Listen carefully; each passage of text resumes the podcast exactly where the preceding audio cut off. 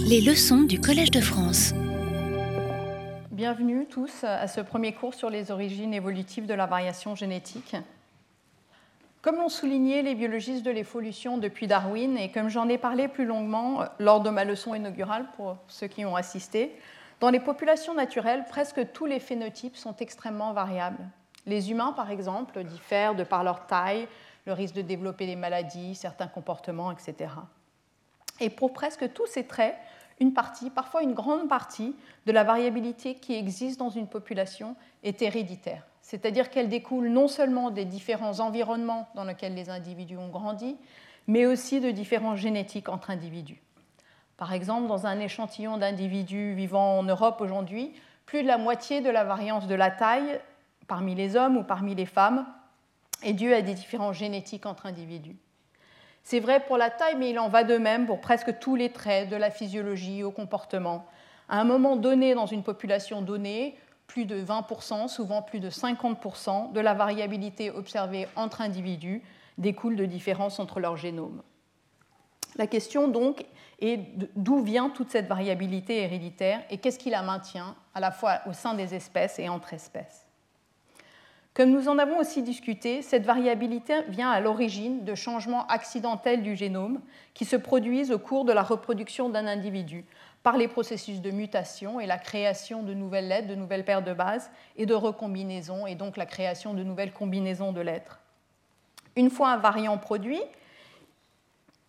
il persiste parfois dans la population, soit par des effets de dérive génétique, soit parce qu'il est bénéfique ou a été bénéfique dans l'environnement dans lequel il se trouve. Ce qui est important, c'est que ces quatre processus de mutation, de recombinaison, de dérive génétique et de sélection naturelle permettent à eux seuls de décrire l'évolution des espèces. Qu'il s'agisse d'humains ou d'autres espèces d'ailleurs, la diversité génétique résulte entièrement de l'action de ces quatre forces et bien sûr de leur interaction. Dans ce cours, nous nous intéresserons donc à chacune de ces composantes, en nous concentrant surtout sur les processus qui engendrent la variation génétique, donc mutation et recombinaison. Nous examinerons ensuite comment la sélection naturelle agit sur la variation génétique, entraînant à la fois des adaptations et des maladaptations, des maladies, et ce que nous savons en fin de cours des processus moléculaires par lesquels, les humains ont acquis des traits bénéfiques au cours de leur évolution. Nous allons nous concentrer principalement sur les processus de mutation et de recombinaison pour trois raisons principales. La première, la plus évidente, et que ces mécanismes génétiques constituent la source ultime de toute nouveauté, qu'il s'agisse d'adaptation ou de maladie, encore une fois. De plus, nous avons beaucoup progressé dans notre compréhension de ces mécanismes chez les mammifères, notamment chez l'homme, au cours des deux dernières décennies, en partie justement grâce aux approches basées sur l'analyse de la variation génétique. Comme nous le verrons, l'analyse des différences entre individus et entre espèces a parfois permis d'avoir accès à des effets de la mutation et de la recombinaison qui sont trop subtils ou trop rares pour être observables en laboratoire et a ainsi permis de faire des nouvelles découvertes sur la mutation et la recombinaison. Ces découvertes ont révélé de nouveaux mécanismes moléculaires dont nous parlerons, et de plus, elles nous ont appris que la mutation et la recombinaison sont elles-mêmes des forces qui évoluent.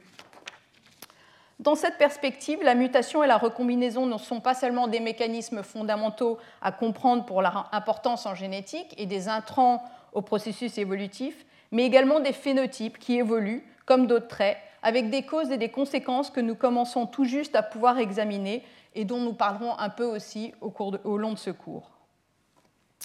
Voici donc la programmation du cours avec trois cours ce mois-ci et le reste, il y a une longue pause en mars et en avril. Et vous noterez que chacun des cours est immédiatement suivi par un séminaire d'un chercheur invité. Aujourd'hui, nous allons nous concentrer sur la mutation et ce que nous savons, et ne savons pas d'ailleurs, de la genèse des mutations chez l'homme et plus généralement chez les vertébrés. Ensuite viendra le séminaire de Michel Georges de l'Université de Liège sur ses recherches récentes sur cette question chez le bovin.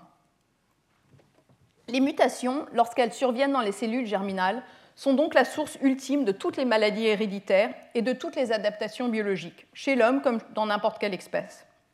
D'où viennent ces mutations germinales? Elles résultent de modifications accidentelles du génome qui se sont produites par hasard lors du développement de la lignée germinale et de la production d'ovules et de spermatozoïdes.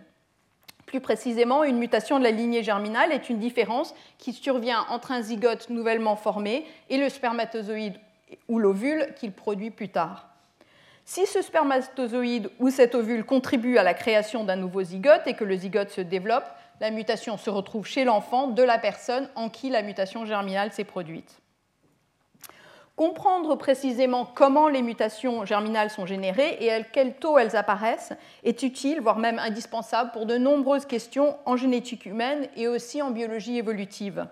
Pour vous donner quelques exemples, élucider pourquoi et comment les taux de mutation dépendent de l'âge des parents aide à comprendre pourquoi le risque de certaines maladies, notamment des maladies psychiatriques, augmente avec l'âge du père. Connaître les taux de mutation dans le génome humain permet aussi de cartographier les mutations qui conduisent à des maladies spécifiques, en particulier à quantifier s'il existe un excès significatif de mutations observées dans une région spécifique du génome chez des, patients souffrant d'une maladie donnée. Comme nous le verrons dans le prochain cours, connaître le taux de mutation est aussi essentiel pour l'étude de l'évolution, car l'accumulation de mutations entre individus et entre espèces fournit une horloge moléculaire qui permet de déterminer la chronologie d'événements évolutifs. Donc la mutation est un mécanisme génétique fondamental et il est important de comprendre ses propriétés pour de nombreuses raisons, que ce soit en génétique humaine ou en biologie évolutive. Pour toutes ces raisons, l'étude du taux de mutation et leurs propriétés n'est pas récente et remonte chez l'homme, du moins à ma connaissance, au travail fondateur réalisé par Holden dans les années 30. Dans cet article, dont je vous montre le titre, Horden s'est basé sur un modèle d'équilibre entre mutation et sélection et l'incidence de maladies mendéliennes mortelles, sujet auquel nous, nous reviendrons lors du troisième cours. Il a ainsi estimé le taux de mutation par génération chez l'homme, obtenant un taux non loin de ce que nous pensons qu'il soit aujourd'hui, soit de 10 puissance moins 8 par paire de base par génération. En d'autres mots, il se produit une mutation à une position donnée dans le génome humain une fois sur 100 millions. Nous avons également beaucoup appris sur les mutations en comparant les génomes d'espèces différentes, donc à partir d'analyses euh, phylogénétiques. Par exemple, la découverte que la plupart des mutations humaines proviennent du père plutôt que de la mère, on reviendra sur ce sujet, a été établie en comparant le nombre de différences accumulées entre mammifères sur le chromosome X, le chromosome Y et les autosomes. En effet, Étant donné que le chromosome Y est porté euh, uniquement par la lignée germinale mâle, le chromosome X principalement par la lignée femelle et les autosomes de manière symétrique, le taux d'évolution relatif reflète la quantité relative de mutations dans les lignées germinales mâles et femelles. Ainsi, en analysant leur taux d'évolution, on s'est rendu compte que les chromosomes qui passaient plus de temps dans les lignées germinales mâles évoluaient plus rapidement. Et bien sûr, de nombreux travaux de biochimie ont été réalisés afin de mieux comprendre les mécanismes moléculaires par lesquels se produit une mutation. Mais jusqu'à récemment, nous n'avions pas de moyen d'examiner directement ce qui se passe in vivo. Tout cela a changé avec l'avènement du séquençage nouvelle génération, également appelé séquençage haut débit, et la capacité de séquencer des génomes entiers, ou du moins les exomes, de nombreux individus à bas prix.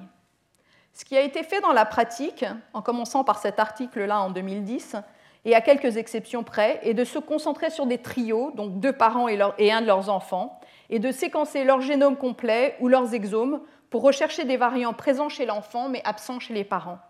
L'idée étant que les rares différences qu'on retrouvait ainsi sont apparues lors de la reproduction et constituent donc des mutations germinales.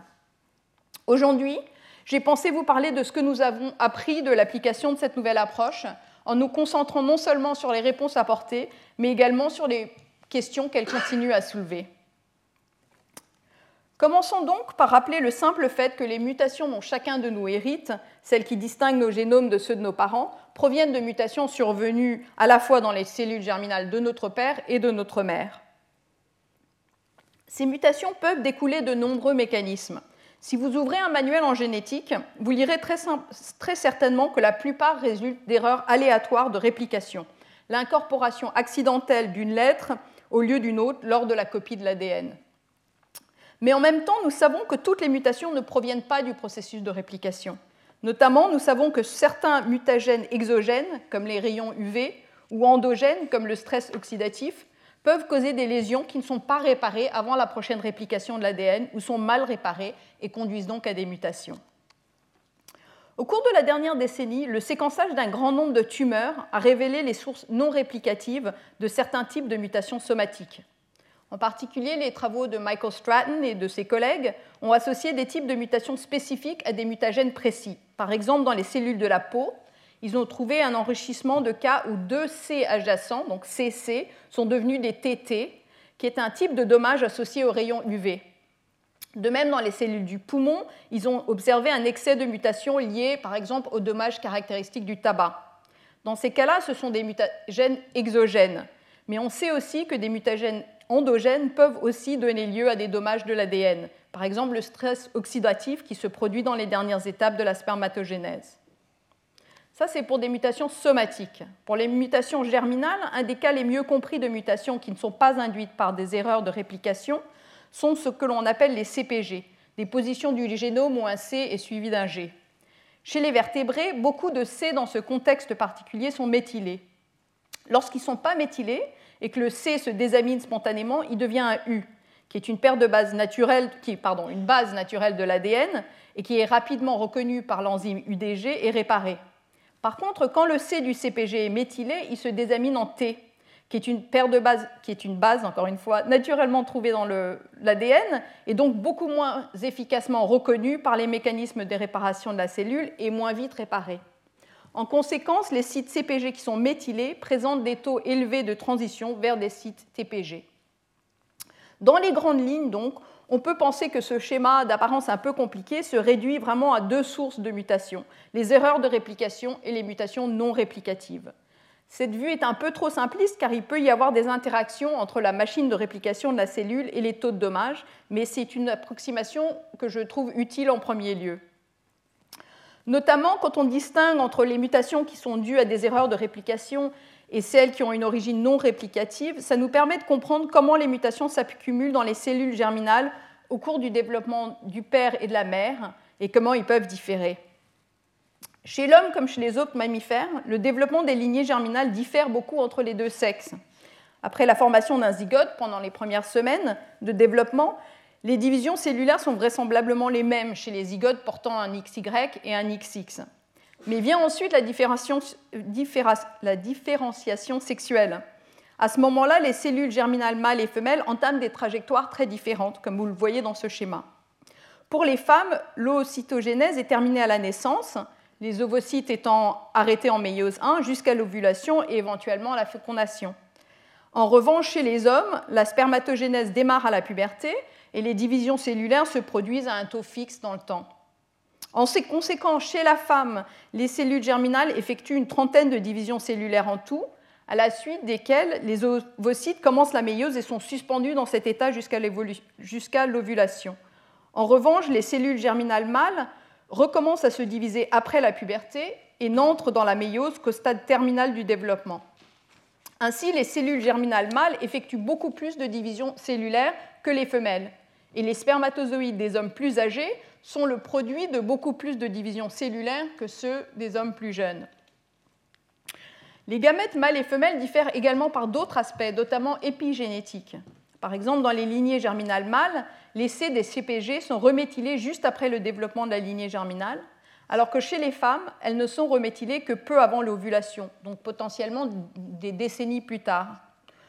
Outre les CPG, on peut aussi envisager que les gamètes mâles et femelles subissent différents types de dommages à l'ADN à différents stades de développement ou ont des taux de réparation différents. Notamment, les ovocytes peuvent être arrêtés en méiose pendant plus de 40 ans. On peut donc imaginer qu'ils accumulent des dommages avec le temps que les cellules germinales mâles ne subissent pas. Pour toutes ces raisons, il convient de considérer séparément comment les mutations s'accumulent avec l'âge du père et de la mère je vous montre ici un résumé de ce que l'on connaît du nombre de divisions cellulaires en fonction de l'âge de la mère et du père chez l'homme. Je vous avoue, c'est très approximatif parce qu'il existe une grande incertitude quant au nombre et à l'ordre exact dans lequel se produisent les divisions cellulaires à différents stades du développement. Pas seulement chez l'homme d'ailleurs, mais également même dans des espèces modèles comme la souris. Mais comme nous en avons discuté, il semble que grosso modo, les lignées germinales des hommes et des femmes ont le même nombre de divisions cellulaires jusqu'au moment de la différenciation sexuelle, donc représentée ici. et à peu près le même nombre au moment de la naissance du futur parent. De plus, chose importante, après la naissance, il n'y a plus de division cellulaire chez les femmes, alors qu'après la puberté chez l'homme, le nombre de divisions cellulaires augmente de manière a priori linéaire, ce qui correspond à un taux fixe de division cellulaire au cours de la spermatogenèse. Donc, si, en, regardant ce schéma-là, on s'aperçoit que si les mutations proviennent d'erreurs de réplication de l'ADN, on s'attendrait à une augmentation linéaire du nombre de mutations d'origine paternelle avec l'âge du père. Le nombre de mutations n'est pas nécessairement strictement proportionnel au nombre de divisions cellulaires, donc ne suit pas nécessairement exactement ce schéma-là, parce que le taux de mutation par division cellulaire pourrait varier selon les stades du développement, mais il devrait suivre ce schéma dans les grandes lignes. De plus, fait important, si les mutations proviennent d'erreurs de réplication de l'ADN, on s'attend à ce que le nombre de mutations euh, d'origine maternelle soit sans relation avec l'âge de la mère, comme on le voit ici. Et pour les, ça, c'est pour les mutations d'origine donc réplicative. Et pour les mutations d'origine non réplicative, quelles sont nos prédictions sur l'accumulation des mutations avec le temps et le nombre de divisions cellulaires? Jusqu'à ce qu'il y a quelques années, on ne savait vraiment pas trop à quoi s'attendre. Donc pour répondre à cette question, euh, Ziwei Gao, une ancienne doctorante dans mon laboratoire, a exploré cette question dans une série de modèles que nous avons publiés il y a quelques années. Dans ce modèle, elle considère que des dommages qui se, se produisent par hasard et peuvent être réparés avant la division cellulaire suivante ou ne pas être réparés. Et dans la version principale de son modèle, qui peut s'appliquer par exemple à la désamination des CPG, il existe un taux fixe avec lequel les erreurs se produisent et un taux fixe avec lequel elles sont réparées. Dans cette version du modèle, nous supposons entre autres que la réparation est toujours correcte, il ne se produit donc pas de mutation si le dommage est réparé avant la prochaine réplication de l'ADN, mais si elle ne l'est pas, l'erreur devient une mutation dans l'une des deux cellules filles.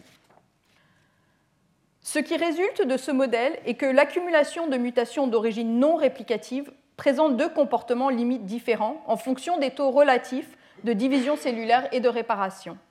Lorsque la réparation est inefficace, c'est-à-dire que la vitesse à laquelle les lésions sont réparées est lente par rapport à la vitesse de division cellulaire, le nombre de mutations est approximativement proportionnel au temps écoulé entre deux événements de réplication de l'ADN. C'est cette limite-là.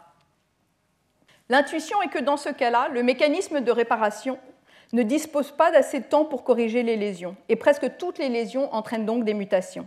En conséquence, les mutations s'accumulent à un taux constant, à supposer que les lésions aient lieu à un taux constant, quels que soient les taux de division cellulaire et de réparation. En d'autres termes, les mutations non réplicatives qui ne sont pas efficacement réparées s'accumulent en fonction du temps absolu, de l'âge du parent donc, et non pas du nombre de divisions cellulaires. En revanche, dans l'autre cas limite, qui est représenté ici, je crois qu'on voit mal, je suis désolée, euh, dans l'autre cas limite où la réparation est très efficace par rapport au, taux de division cellulaire, le nombre de mutations se rapproche de celui prédit à l'équilibre entre dommage et réparation. En conséquence, la lignée germinale accumule un nombre presque fixe de mutations à chaque division cellulaire et les mutations s'accumulent à un taux approximativement proportionnel au nombre de divisions cellulaires, quel que soit le temps absolu écoulé.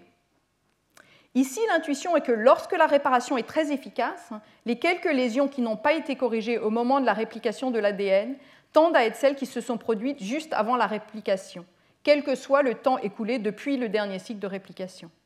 Par conséquent, le temps écoulé depuis la dernière division cellulaire a très peu d'effet. Il est important de noter que dans ce scénario, l'accumulation de mutations résultant de lésions spontanées ressemble fortement à celle de mutations provenant d'erreurs de réplication. Ce modèle repose bien sûr sur un nombre d'hypothèses simplistes, mais il nous aide à comprendre que les mutations réplicatives et non réplicatives peuvent toutes deux, du moins sous certaines conditions, suivre le nombre de divisions cellulaires et ainsi s'accumuler avec l'âge du père, mais pas avec l'âge de la mère. Observer une accumulation qui suit le nombre de divisions cellulaires ne prouve donc pas que les mutations sont induites par la réplication. Il est possible qu'elles soient dues à un mutagène exogène ou endogène, mais réparées de manière efficace. En passant, je note que cette conclusion est importante non seulement pour l'interprétation des patrons de mutation germinale, mais aussi des mutations observées dans les tumeurs. Notamment, contrairement à ce qui a été affirmé, par exemple, par euh, Thomas Eddy et Vogelstein dans un article par ailleurs très controversé, constater davantage de mutations dans les tissus à division rapide ne prouve pas que les mutations tumorales soient d'origine réplicative ou d'ailleurs qu'elles soient dues au hasard. Elles pourraient très bien être dues à un mutagène, comme le tabac, mais normalement réparées de manière assez efficace.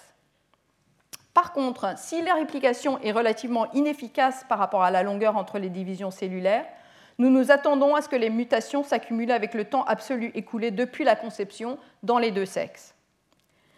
Il est important de noter que même quand les réparations sont inefficaces et que les mutations s'accumulent en fonction du taux de dommage, elles ne le feront pas nécessairement au même taux chez les hommes et chez les femmes. C'est ce que j'illustre ici avec ce schéma hypothétique. Notamment, les taux de dommage pourraient être plus élevés dans les spermatocytes que dans les ovocytes. Par exemple, nous savons qu'il existe des lésions oxydatives dans les derniers stades de la spermatogénèse qui pourraient ne pas être aussi intenses ou pourraient être mieux réparées dans les ovocytes. Tout ça pour vous donner dans les grandes lignes ce à quoi on pourrait s'attendre en principe. Mais que voit-on dans les données? Comme je vous le disais, depuis près de 10 ans maintenant, il est devenu possible de séquencer des échantillons de tissus, généralement du sang, de parents et d'enfants et de chercher des variants génétiques présents chez l'enfant mais pas chez les parents. Chez les mammifères, cette approche a été effectuée chez la souris, le bovin, comme on verra dans la présentation de Michel Georges qui suit, et dans une demi-douzaine de primates, d'espèces primates. Chez l'homme, la plus grande étude de ce type à ce jour a été publiée il y a à peu près un an par la société Decode qui ont examiné plus de 1500 trios d'Islandais, identifiant un total d'environ 100 000 mutations germinales le long du génome. Qu'ont-ils trouvé? Voici la figure principale de leur papier. Ce que vous voyez ici sont le nombre de mutations maternelles en rouge et paternelles en bleu, héritées pour chaque enfant parmi les 1500 trios. Et sur l'axe des abscisses, l'âge du parent à la conception, de l'enfant, pardon. Comme on pouvait s'y attendre, les mutations paternelles augmentent avec l'âge, à un taux estimé à 1,5 mutations par année d'âge du père. De plus, l'augmentation est en effet linéaire, alors que cette étude a beaucoup de puissance statistique pour observer un possible écart à la linéarité. C'est-à-dire qu'en moyenne, un homme de 40 ans transmet donc 30 mutations de plus à son enfant qu'un père de 20 ans. On observe aussi que la grande majorité de mutations germinales, en moyenne trois quarts dans cet échantillon d'enfants, proviennent du père plutôt que de la mère, chiffre que l'on retrouve grosso modo dans toutes les grandes études de ce genre. Ce qui est moins attendu, c'est l'augmentation du nombre de mutations avec l'âge de la mère. Comme nous en avons discuté, chez les hommes comme chez d'autres mammifères, les ovocytes primaires sont formés et arrêtés lors de la prophase de la méiose 1 avant la naissance de la future mère et donc sans aucune réplication de l'ADN jusqu'à la fécondation. Donc l'effet de l'âge maternel ne peut être le résultat de division cellulaire.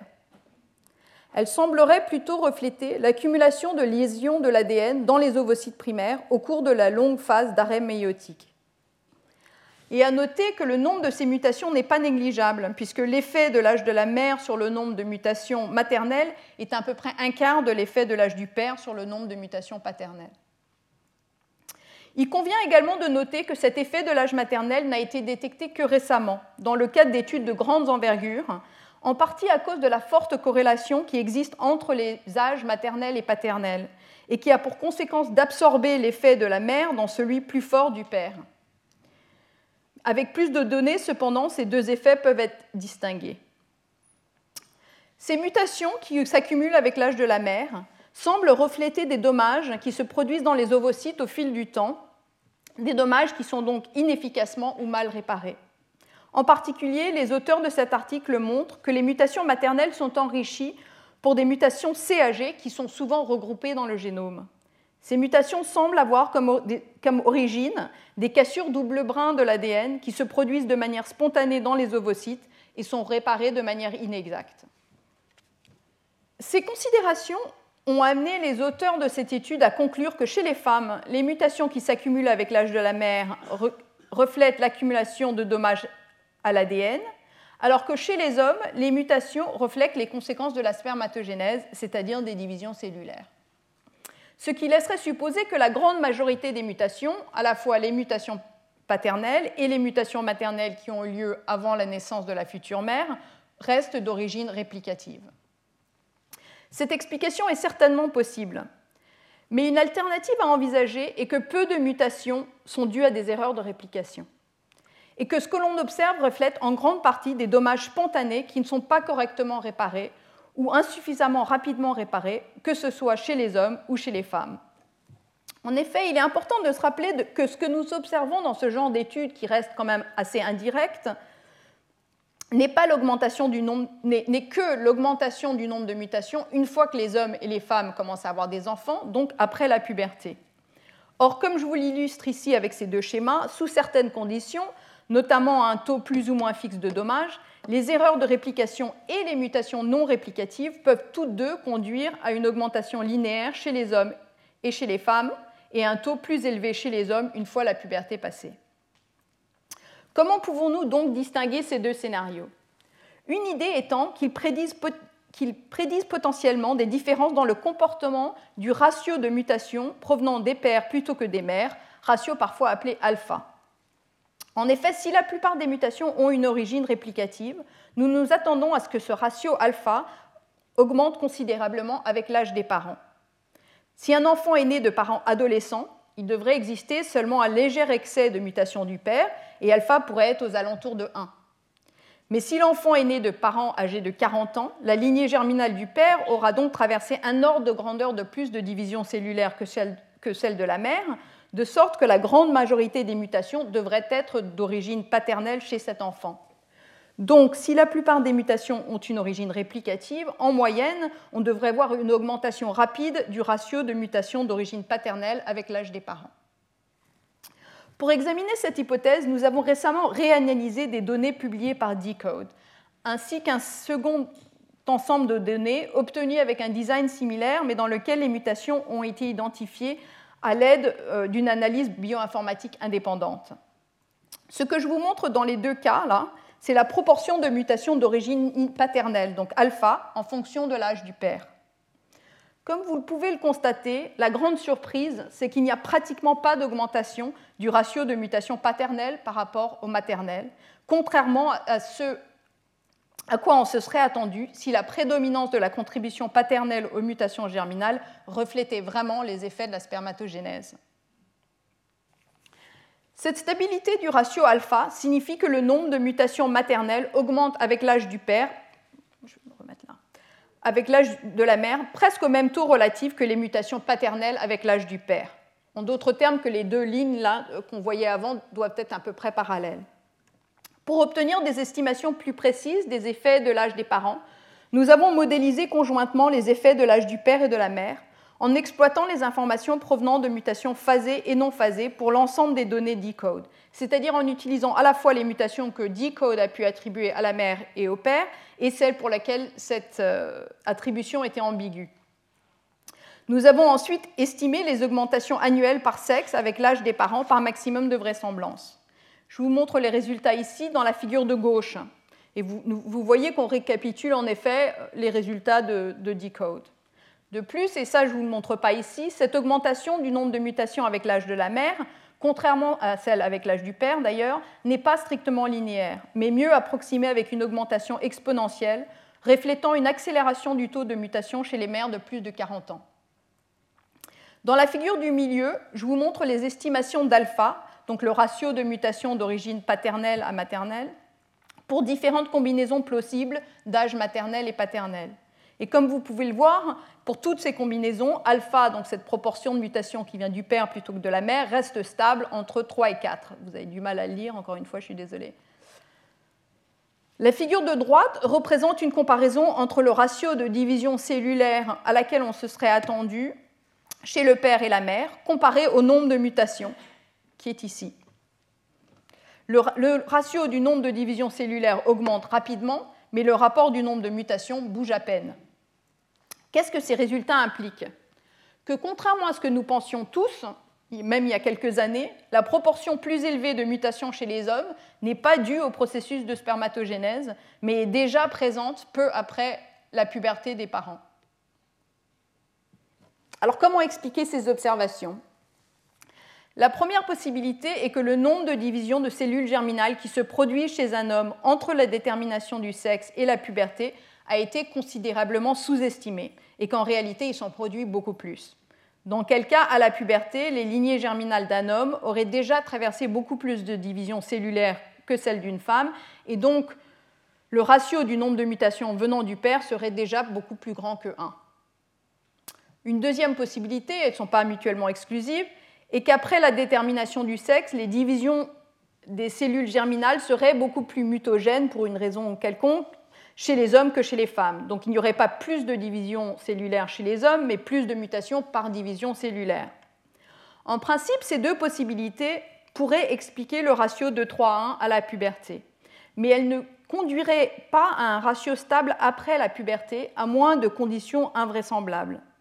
Spécifiquement, pour qu'elles conduisent, pour que ces explications-là conduisent à un ratio stable après la puberté, il faudrait que le ratio d'erreur de réplication chez les hommes comparé aux femmes soit similaire au taux d'augmentation du nombre de mutations chez les deux sexes après la puberté, ce qui est théoriquement possible mais tient un peu du miracle.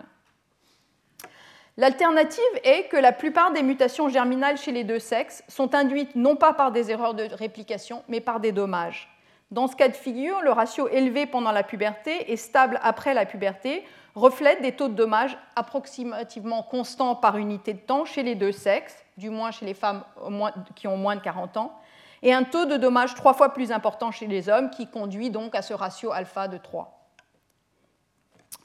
Plusieurs éléments laissent à penser que ça pourrait être le cas. Nous savons par exemple, à travers nos études et beaucoup d'autres avant nous, que les transitions CPG, donc de C vers T, sont liées à la désamination spontanée. Et plusieurs études récentes, dont la nôtre, mettent en évidence que des transversions C vers G ont aussi des sources non réplicatives, comme, comme je l'ai brièvement mentionné. Or, ces deux exemples de type de mutation constituent à elles seules un tiers des mutations existantes et donc représentent à elles seules une source potentiellement importante de mutations que l'on pense déjà savoir ont une source non réplicative. Fait important, même quand on exclut ces deux types de mutations, le reste des mutations suit le même patron. La proportion des mutations qui vient du père est stable avec l'âge des parents et le nombre de mutations augmente en parallèle avec l'âge de la mère et du père. C'est ce que je vous montre ici. Donc par les mêmes arguments euh, invoqués auparavant, ces résultats laissent à envisager que ces autres types de mutations, qui ne sont ni des CAG ni des CPG ATPG, euh, ces autres types de mutations aussi proviennent en grande partie de sources non réplicatives. Cette hypothèse implique que le ratio de mutations venant des pères et des mères est déterminé non pas par le nombre de divisions cellulaires, mais principalement par le taux de lésions dans la spermatogénèse par rapport aux ovocytes. Par exemple, si l'on considère le cas extrême où toutes les mutations qui surviennent après la puberté des parents sont dues à des lésions, les résultats impliqueraient que les hommes subissent trois fois plus de dommages que les femmes.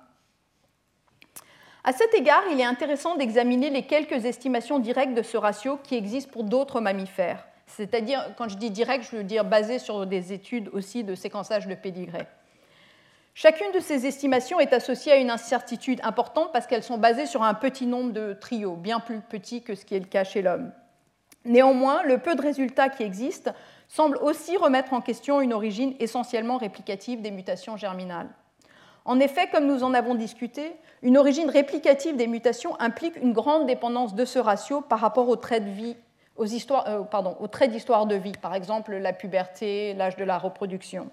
Or, malgré de grandes différences dans le cycle de vie de ces espèces, par exemple entre une souris et un homme, et, une grande différence dans le nombre de mitoses supplémentaires subies par les mâles plutôt que les femelles, la proportion de mutations qui vient de la lignée paternelle plutôt que maternelle est à peu près la même pour les quatre mammifères pour lesquels nous avons des estimations directes, variant de 2,1 dans ce singe du Nouveau Monde à à peu près 3 chez l'homme. Par contre, l'hypothèse d'une origine spontanée de la majorité des mutations implique que alpha varie surtout en fonction de l'effet des mutagènes chez l'homme par rapport aux femmes et pourrait ne pas dépendre de l'âge des parents comme ce qui semble être le cas chez l'homme. Donc si l'on suppose que l'effet relatif des mutagènes chez les mâles et les femelles est plus ou moins le même dans ces différents mammifères, une origine non réplicative est une explication possible de l'invariance relative du moins de alpha, donc de la proportion de mutation qui vient du père plutôt que de la mère. Pour résumer ce dont nous avons discuté jusqu'à présent, Il semble donc que les mutations héritées par un enfant augmentent déjà non seulement avec l'âge du père, ce qu'on savait depuis des décennies, mais aussi l'âge de la mère, que dans un échantillon typique d'humains à l'heure actuelle, à peu près trois quarts de mutations sont d'origine paternelle, et que ce chiffre, bizarrement, montre très peu de dépendance avec l'âge des parents, et que peut-être l'explication est qu'une certaine fraction des mutations, même peut-être la plupart des mutations, en fait ne sont pas d'origine réplicative, mais sont d'origine non réplicative et mal réparées.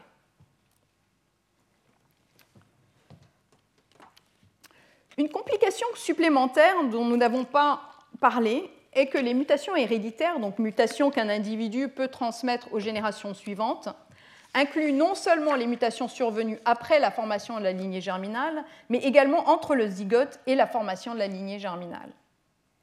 À cet égard, il est utile de revoir exactement ce que l'on mesure lorsqu'on séquence le sang des parents et celui des enfants et que l'on recherche des variants présents chez l'enfant mais absents chez les parents. À partir d'échantillons de tissus, donc d'un grand nombre de cellules, on obtient un certain nombre de lectures de séquençage à chaque position chez la mère, le père et l'enfant, qui diffèrent un peu en fonction des aléas de l'échantillonnage. On recherche ensuite des positions où il n'y a pas de lecture qui porte un allèle mutant chez le père et la mère, donc pas de rouge ici, mais un nombre suffisant pour considérer ce variant présent chez l'enfant et que l'on puisse se convaincre qu'il ne s'agisse pas d'une erreur de séquençage. Ce faisant, ce que l'on détecte sont soit des mutations déjà présentes dans le spermatozoïde ou l'ovule qui a donné lieu à l'enfant, soit des mutations survenues suffisamment tôt dans le développement de l'enfant pour qu'elles soient à haute fréquence dans les cellules sanguines. Ce que l'on ne détecte pas, par contre, ce sont les mutations apparues dans le développement du parent, mais suffisamment tôt pour qu'elles soient portées non seulement par l'ovule et le spermatozoïde des parents, mais également par les cellules de leur sang. On ne les détecte pas parce que pour minimiser les erreurs de séquençage, on a exclu tous les variants observés dans le sang des parents, même s'ils sont à fréquence assez basse. Plus précisément, les variants que l'on trouve dépendent de la manière dont les lignées cellulaires sanguines et germinales se développent les unes par rapport aux autres. Et nous ignorons encore beaucoup de ces détails importants, comme on le verra, je crois, dans le séminaire qui suit de Michel Georges. Mais le point clé que je vous soulignais ici est que ce que nous mesurons chez l'homme n'est pas tout à fait ce que nous voudrions mesurer. Ce qu'on voudrait mesurer, c'est le nombre de mutations qui se sont produites entre la formation du zygote et la production de son ovule ou son spermatozoïde. Au lieu de cela, ce que l'on mesure, c'est le nombre de mutations qui se, sont produites entre le stade du développement chez les parents indiqué en vert et le stade du développement chez l'enfant indiqué en jaune. De plus, les limites précises dépendent des filtres bioinformatiques imposés et peuvent donc varier d'une étude à l'autre. Ce que ce schéma rend clair, c'est que le taux de mutation par génération est en réalité la somme de mutations accumulées à des stades de développement très différents. Certaines de ces mutations ne sont présentes que dans un, ovule ou un spermatozoïde. D'autres mutations seront présentes dans plus d'un ovule ou d'un spermatozoïde parce qu'elles sont survenues tôt dans le développement d'un parent, avant la différenciation, ou peut-être au début de la différenciation de la lignée germinale, par exemple, et sont donc mosaïques dans les cellules germinales du parent. Quelques mutations pourraient même être présentes euh, pourraient même euh, s'être produites encore plus tôt dans le développement, avant la différenciation de la lignée germinale, et donc être présentes par exemple dans certains spermatozoïdes et certaines cellules du foie. Or, nous ne connaissons toujours pas la proportion relative de mutations qui surviennent à chacun de ces stades du développement. Cette incertitude a des implications pratiques, notamment pour les avis médicaux éventuels donnés aux parents. Ne sachant pas exactement quelle proportion de mutations surviennent tôt dans le développement, nous n'avons pas une idée précise de la probabilité de récurrence d'une mutation chez un frère ou chez une sœur. Dans le cas d'une mutation qui conduit par exemple à une maladie grave chez un enfant, on ne sait pas exactement quelle probabilité elle a de se manifester chez un second enfant et comment cela pourrait dépendre de l'origine maternelle ou paternelle de la mutation et de l'âge des parents. Chez l'homme, on commence tout juste à avoir ces estimations. Selon une étude de Decode, encore une fois, il semble qu'il s'agisse d'un minimum de 4,5% des mutations d'origine maternelle qui pourraient ainsi se reproduire dans un autre enfant et 1% des mutations paternelles. Mais dans d'autres mammifères et avec d'autres designs d'études, on obtient des chiffres beaucoup plus élevés. Ces chiffres dépendent beaucoup des taux de mutation dans les premières divisions cellulaires, puisque ce sont elles qui donnent naissance à des mutations qui sont mosaïques dans, dans divers échantillons tissulaires, dont la lignée germinale. Or, fait intéressant, plusieurs études récentes chez l'homme et dans d'autres vertébrés suggèrent que les premières divisions cellulaires de l'embryogénèse sont relativement mutagènes et par conséquent qu'un nombre non négligeable de mutations pourrait être trouvé dans un sous-ensemble de cellules réparties dans tout le corps. Chez les mammifères, ce n'est peut-être pas si surprenant de trouver un nombre important de mutations dans les premières divisions cellulaires, étant donné que deux des composantes essentielles de la réparation par excision, de base sont absentes dans les spermatozoïdes, et donc que les lésions accumulées dans les dernières étapes de la spermatogénèse ne peuvent être réparées que dans le zygote. En effet, chez les mammifères, le développement du zygote jusqu'au stade de 4 à 8 cellules repose presque entièrement sur les réservoirs de protéines et d'ARN fournis par l'ovocyte. Une implication intéressante est que si la réplication ou la réparation des ovocytes se détériore avec l'âge de la mère, il pourrait y avoir davantage de mutations dans les premières divisions cellulaires de l'embryon. En d'autres termes, le tout début de développement de l'embryon pourrait être influencé par l'âge de la mère. Ce scénario prédit que l'âge de la mère influerait non seulement le nombre de mutations sur les chromosomes hérités de la mère, mais également sur celui des chromosomes hérités du père, mutation que l'on caractérise comme paternelle. Cet effet de l'âge maternel sur les mutations post-zygotiques est difficile à détecter, étant donné la petite fraction de mutations post-zygotiques estimée chez l'homme. En plus, la forte corrélation qui existe entre les âges de la mère et du père dans la plupart des échantillons chez l'homme réduit encore davantage la capacité de détecter un effet maternel avant ou après la formation du zygote. Néanmoins, nous avons récemment essayé de détecter un tel effet de l'âge de la mère sur les mutations du génome d'origine paternelle en nous servant de ce qui est, à ma connaissance, le plus grand ensemble de données avec les propriétés appropriées. Environ 200 trios que Decode a séquencés, dans lesquels ils ont également collecté les données d'une troisième génération, c'est-à-dire un petit enfant. La présence d'une troisième génération améliore la fiabilité de l'identification des mutations, notamment en permettant de vérifier la transmission des mutations germinales présumées. Je vous montre ici les résultats et je commence en bas à gauche. On voit l'effet de l'âge du père sur le nombre de mutations sur le génome paternel. Chaque point ici représente une paire d'enfants qui ont des mères du même âge et des pères d'un âge différent. La différence d'âge entre les deux pères est sur l'axe des abscisses. Et la différence dans le nombre de mutations dont ont hérité les deux enfants sur l'axe des ordonnées. Comme prévu, plus la paire d'enfants diffère dans l'âge de leur père, et plus la différence du nombre de mutations sur le génome paternel augmente. En haut à droite, on voit l'effet de la mère sur le nombre de mutations sur le génome maternel. Dans ce cas-là, l'âge des pères est le même pour les deux enfants considérés, mais les âges des mères diffèrent. Comme nous nous, y attendons, la différence dans le nombre de mutations maternelles augmente avec la différence d'âge des mères. En bas à droite se trouve l'effet de l'âge du père sur le génome maternel. C'est en effet notre contrôle négatif, puisqu'on ne s'attend pas à ce que l'âge du père ait un effet sur le nombre de mutations sur le génome hérité de la mère. Et en effet, aucune relation n'est observée. Enfin, le test de notre hypothèse, en haut à gauche l'effet de l'âge de la mère sur le nombre de mutations dans le génome paternel. Ici, l'âge du père est fixé, les âges des mères diffèrent, et on considère la différence dans le nombre de mutations survenues sur les génomes paternels entre les deux enfants. Comme vous pouvez le voir, il y a une tendance. Plus l'écart entre l'âge des mères est grand, et plus la différence dans le nombre de mutations paternelles est grand. C'est une tendance, ça demande une confirmation, mais ce que ce résultat laisse supposer, c'est que l'âge de la mère a effectivement une incidence sur le nombre de mutations trouvées non seulement sur le génome maternel, mais aussi paternel, comme on pourrait s'y attendre si les ovocytes de mères plus âgées sont moins à même de réparer les lésions accumulées dans la spermatogénèse. De plus, et ça je ne vous le montre pas ici, ce que nous, ce que nous constatons par ailleurs, c'est qu'une mutation de type CAA, qui est associé à des lésions d'ADN dans le sperme et connu pour être enrichi en début de l'embryogénèse, montre un signal accru d'un effet de l'âge maternel sur les mutations paternelles. Donc il semble bien que le vieillissement des ovocytes entraîne une diminution des réparations lors des premières divisions cellulaires de l'embryon, et en particulier que de plus en plus de dommages résultant de la spermatogénèse se transforment en mutations chez les enfants de mères plus âgées.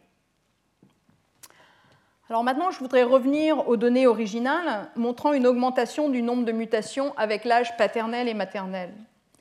Dans la première partie du cours, nous avons supposé que ces mutations étaient réellement prézygotiques et s'accumulaient soit durant la spermatogénèse, soit dans l'ovocyte. Si c'est le cas, l'âge de la mère reflète le fait que les ovocytes aient été en stase plus longtemps. En d'autres termes, l'augmentation du nombre de mutations avec l'âge de la mère montre qu'en moyenne, l'enfant d'une mère plus âgée est né d'un ovocyte qui a accumulé plus de dommages. Mais une autre possibilité dont nous avons récemment discuté est que les ovocytes n'accumulent pas plus de dégâts, mais que leurs protéines et leur ARNM se dégradent au fur du temps. Ainsi, lorsqu'un zygote se forme avec l'ovocyte d'une mère plus âgée, un plus grand nombre de lésions accumulées dans les ovocytes et aussi durant la spermatogénèse ne sont pas réparées. Dans ce scénario, davantage de mutations surviennent dans les premières divisions cellulaires d'enfants de mères plus âgées. Du coup, une partie de l'augmentation observée avec l'âge des parents, donc augmentation euh, observée ici, n'est pas en réalité prézygotique, mais se produit de manière post-zygotique, c'est-à-dire qu'elle se produit chez l'enfant. Sous cette hypothèse, et en vue de la corrélation qui existe entre les âges des mères et des pères dans cet échantillon de parents, une partie de l'augmentation apparente du nombre de mutations paternelles avec l'âge du père est en fait due à un effet de l'âge de la mère. Donc une partie de cette augmentation-là n'est pas vraiment due à l'âge du père, mais de la mère. Dans ce cas-là, alpha n'est pas vraiment 3, ce n'est pas vraiment le cas que trois quarts des mutations sont d'origine paternelle, euh, mais moins de 3. Comme vous le constatez, ces résultats euh, d'apparence assez simples sur les mutations germinales humaines sont en définitive assez compliqués à interpréter et il reste beaucoup à expliquer sur les origines de la mutation germinale chez l'homme. Pour conclure, donc, ce qu'on sait à présent, c'est que le nombre de mutations héritées par un enfant augmente à la fois avec l'âge paternel et maternel. Fait intéressant, du moins dans cet échantillon d'Islandais, l'âge des deux parents semble suffire à expliquer presque toutes les différences systématiques de taux de mutation parmi les enfants. C'est-à-dire que si on veut expliquer les différences, non pas dues aux aléas de l'échantillonnage, mais des différences systématiques dans le taux de mutation d'individus, on explique presque toute la variance avec l'âge de la mère et l'âge du père. Ce qui laisse peu de place pour des facteurs environnementaux ayant un effet important sur les taux de mutation de la lignée germinale. Reste à savoir si c'est aussi le cas pour les, plus grands échantillons, où on pourrait accéder à des phénotypes de mutants rares, ou à d'autres populations. Parce qu'en effet, presque toutes les études euh, de mutation germinale chez l'homme ont été faites dans des populations européennes et 90% chez les Islandais. Deuxièmement, dans un échantillon typique d'humains, il semble que trois quarts des mutations soient d'origine paternelle. Et encore une fois, étrangement, il semble que ce nombre montre peu de dépendance à l'âge des parents et soit déjà euh, de trois quarts peu après l'âge de la puberté. Une explication possible est qu'une certaine fraction des mutations, peut-être la plupart des mutations, sont en fait d'origine non réplicative et mal réparées. Donc contrairement à ce que l'on lit tous dans les manuels scolaires, ce n'est pas le cas que la plupart des mutations aient une origine réplicative. Et finalement, je voudrais souligner que les mutations qui se produisent, dont on, dont on, hérite, se produisent à tous les stades du développement, du zygote au spermatozoïde et à l'ovule et que la fraction qui survient à chaque stade est encore inconnue chez tous les mammifères, non seulement chez l'homme, et en plus diffère probablement d'une espèce à une autre, selon les différences de développement, surtout dans les premières euh, divisions cellulaires. Chez l'homme, euh, ces proportions qui surviennent des différents stades du développement dépendent de l'âge du père, de l'âge des mères et bien sûr du sexe. Merci. Sur ce, je vais prendre quelques questions et puis ensuite on passera au séminaire de Michel Georges. Retrouvez tous les contenus du Collège de France sur www.colège-2-france.fr.